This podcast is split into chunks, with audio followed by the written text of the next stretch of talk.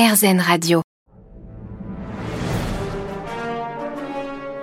Il en existe une quinzaine d'équipes en France, à Paris, Strasbourg, Lyon ou encore euh, Toulouse, des équipes mixtes où il est obligatoire euh, d'avoir autant de filles que de garçons. Je vous parle d'un sport bien particulier aujourd'hui sur RZN Radio, le Quidditch. Vous avez bien entendu, c'est le sport qui est inspiré de la saga euh, cinématographique et littéraire Harry Potter. Je suis avec la chargée de communication de la Fédération du Quidditch français, Tiffaine Pasquero. Bonjour Tiffaine. Bonjour.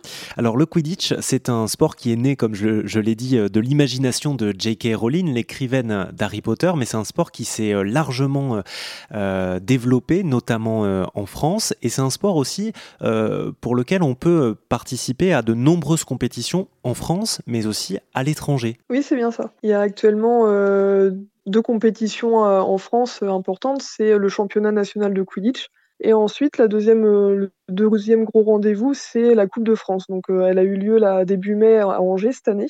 Donc c'est là où il y a euh, quasiment toutes les équipes euh, de France qui participent euh, pour, pour un gros week-end de compétition. Il y a aussi des compétitions organisées dans, dans, le monde et, la France d'ailleurs tient une, une, bonne position là-dedans. Oui, en effet, il y a aussi trois gros rendez-vous internationaux. Tous les ans, il y a une Coupe d'Europe des clubs, donc il y a deux divisions, Division 2, Division 1. depuis plusieurs années, la France envoie cinq équipes en Division 1.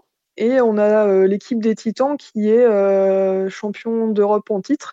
Pareil, fin juillet, il y a la Coupe d'Europe des Nations. Donc euh, là, c'est l'équipe de France qui va aller représenter la France. Donc il y a une sélection pour pouvoir entrer en équipe de France. Donc c'est les meilleurs joueurs et joueuses du pays qui sont intégrés. Et donc la France est d'ailleurs aussi championne d'Europe en titre depuis 2019. Et euh, en même temps, ça va permettre de préparer la Coupe du Monde de Quidditch qui aura lieu l'année prochaine aux États-Unis. Si vous voulez en savoir plus sur le, Quidditch, eh bien, n'hésitez pas à vous rendre sur leur site internet quidditch.fr. Je vous le disais, il y a une quinzaine d'équipes à travers euh, toute la France. C'est un sport euh, où il faut beaucoup d'endurance aussi et de stratégie. Merci Tiffaine Pasquero d'être passé nous voir sur RZN Radio. De rien.